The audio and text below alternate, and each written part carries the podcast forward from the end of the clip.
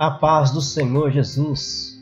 No episódio de hoje, vamos ler os três capítulos do livro do profeta Naum no Antigo Testamento.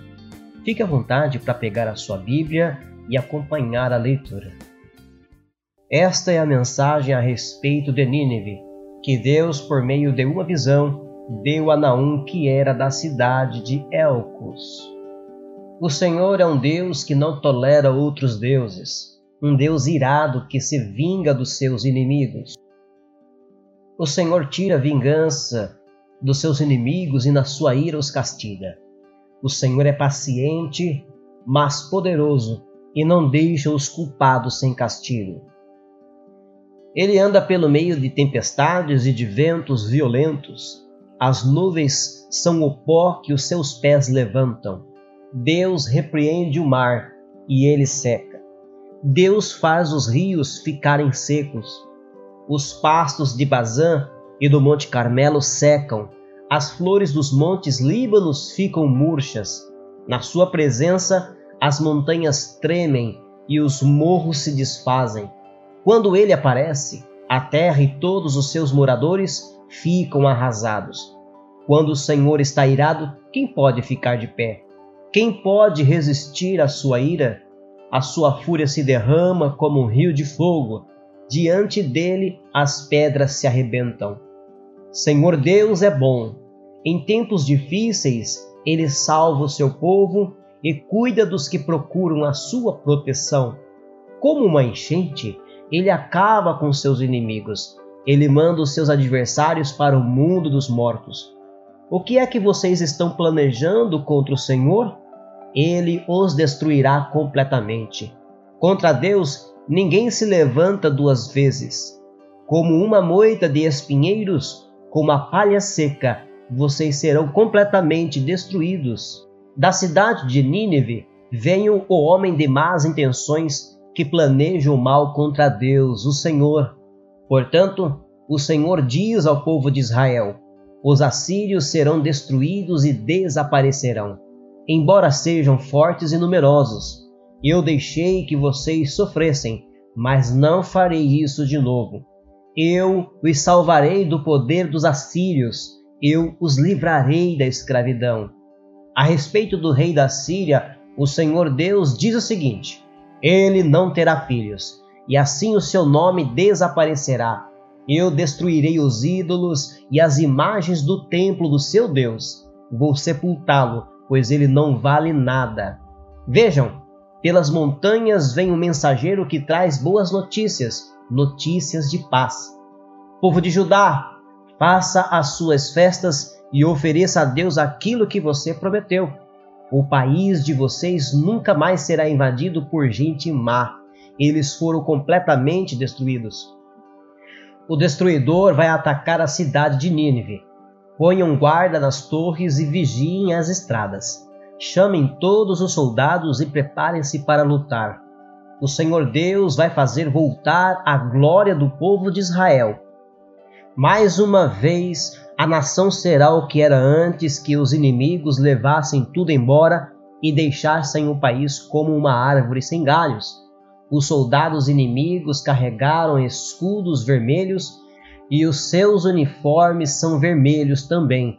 Eles se preparam para atacar Nínive. Os seus carros de guerra brilham como fogo e os cavalos estão impacientes. Os carros de guerra correm rápidos pelas ruas e cruzam as praças em todas as direções. Parecem tochas acesas, correm como relâmpagos. O comandante inimigo dá ordem aos seus oficiais. Eles correm até a muralha da cidade e na sua corrida empurram uns aos outros. Eles armam barreiras para se protegerem, abrem-se as comportas do rio e no palácio reina o terror. A imagem da deusa é levada embora e as suas sacerdotisas a acompanham chorando. Elas gemem como pombas e batem no peito em sinal de tristeza. O povo de Nínive foge como água que escapa de uma represa. Parem, parem! Alguém grita, mas ninguém para de fugir. Peguem a prata, levem o ouro, a cidade está cheia de riquezas, há milhares de objetos de valor. Nínive, destruída, deserta e despovoada, corações cheios de medo, joelhos tremendo, rostos pálidos, todos perdem as forças. O que aconteceu com a cidade que era como uma cova de leões? Ali os leõezinhos recebiam comida, os leões e os seus filhotes viviam seguros e ninguém os espantava. O leão matava algum animal e o repartia com a leoa e os filhotes. A cova ficava cheia de animais mortos. O Senhor Todo-Poderoso diz o seguinte ao povo de Nínive: Eu estou contra vocês. Vou queimar os seus carros de guerra e os seus soldados morrerão na batalha. Levarei embora tudo que vocês roubaram dos outros e nunca mais os seus embaixadores irão para outros países.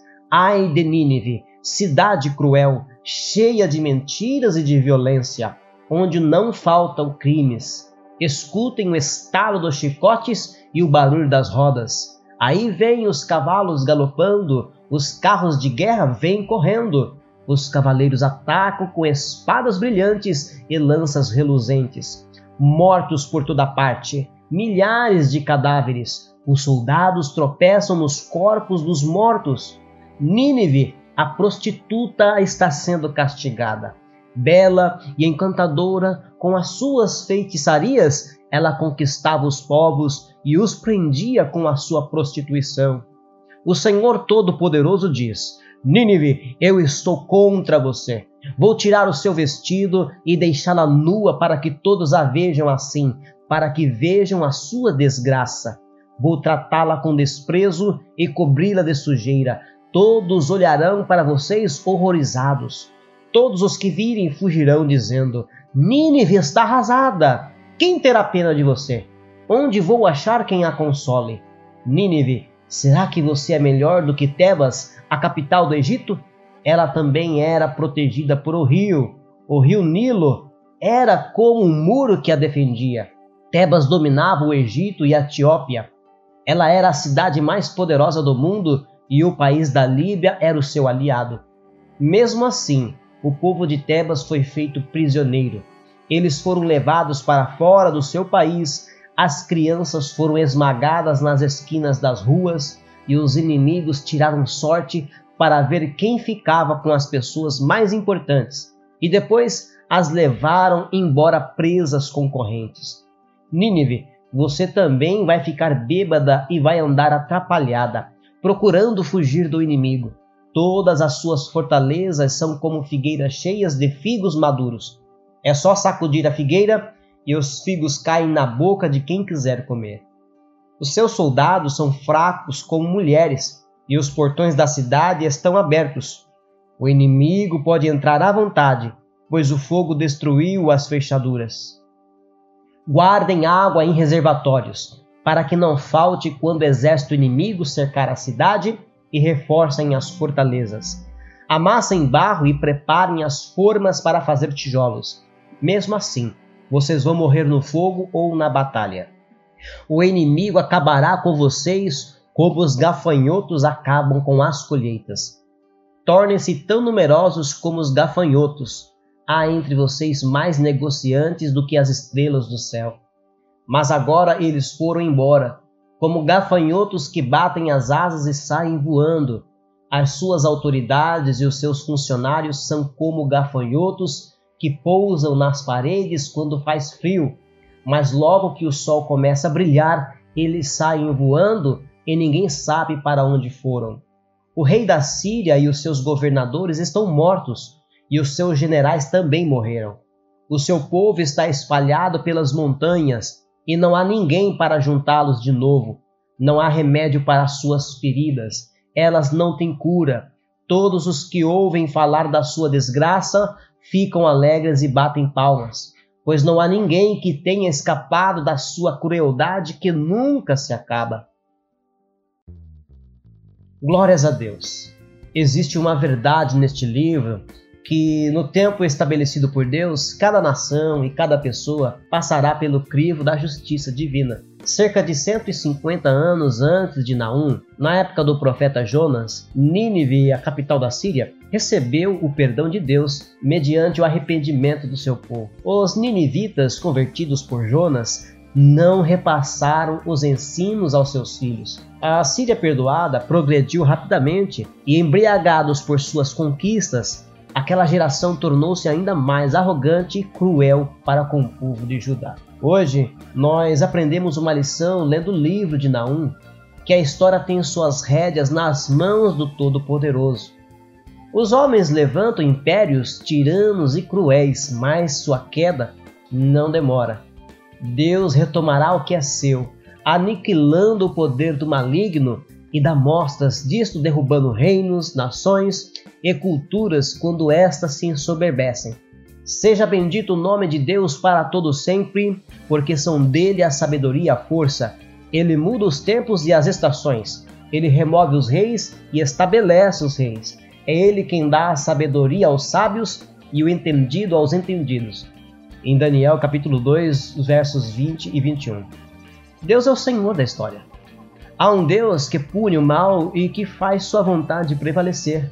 Há um Deus que vê os adversários de seu povo e o julga no tempo soberanamente por ele determinado. Por isso, confiemos no poder de um Deus que conduz a história e que a faz caminhar para onde ele deseja. Muito bem, mais um episódio concluído com a graça de Deus. Os episódios fazem parte do nosso plano de leitura completa da Bíblia na versão nova tradução da linguagem de hoje. Por hoje é só. Muito obrigado por ouvir o episódio inteiro. Deus os abençoe em nome do Senhor Jesus e até o próximo episódio.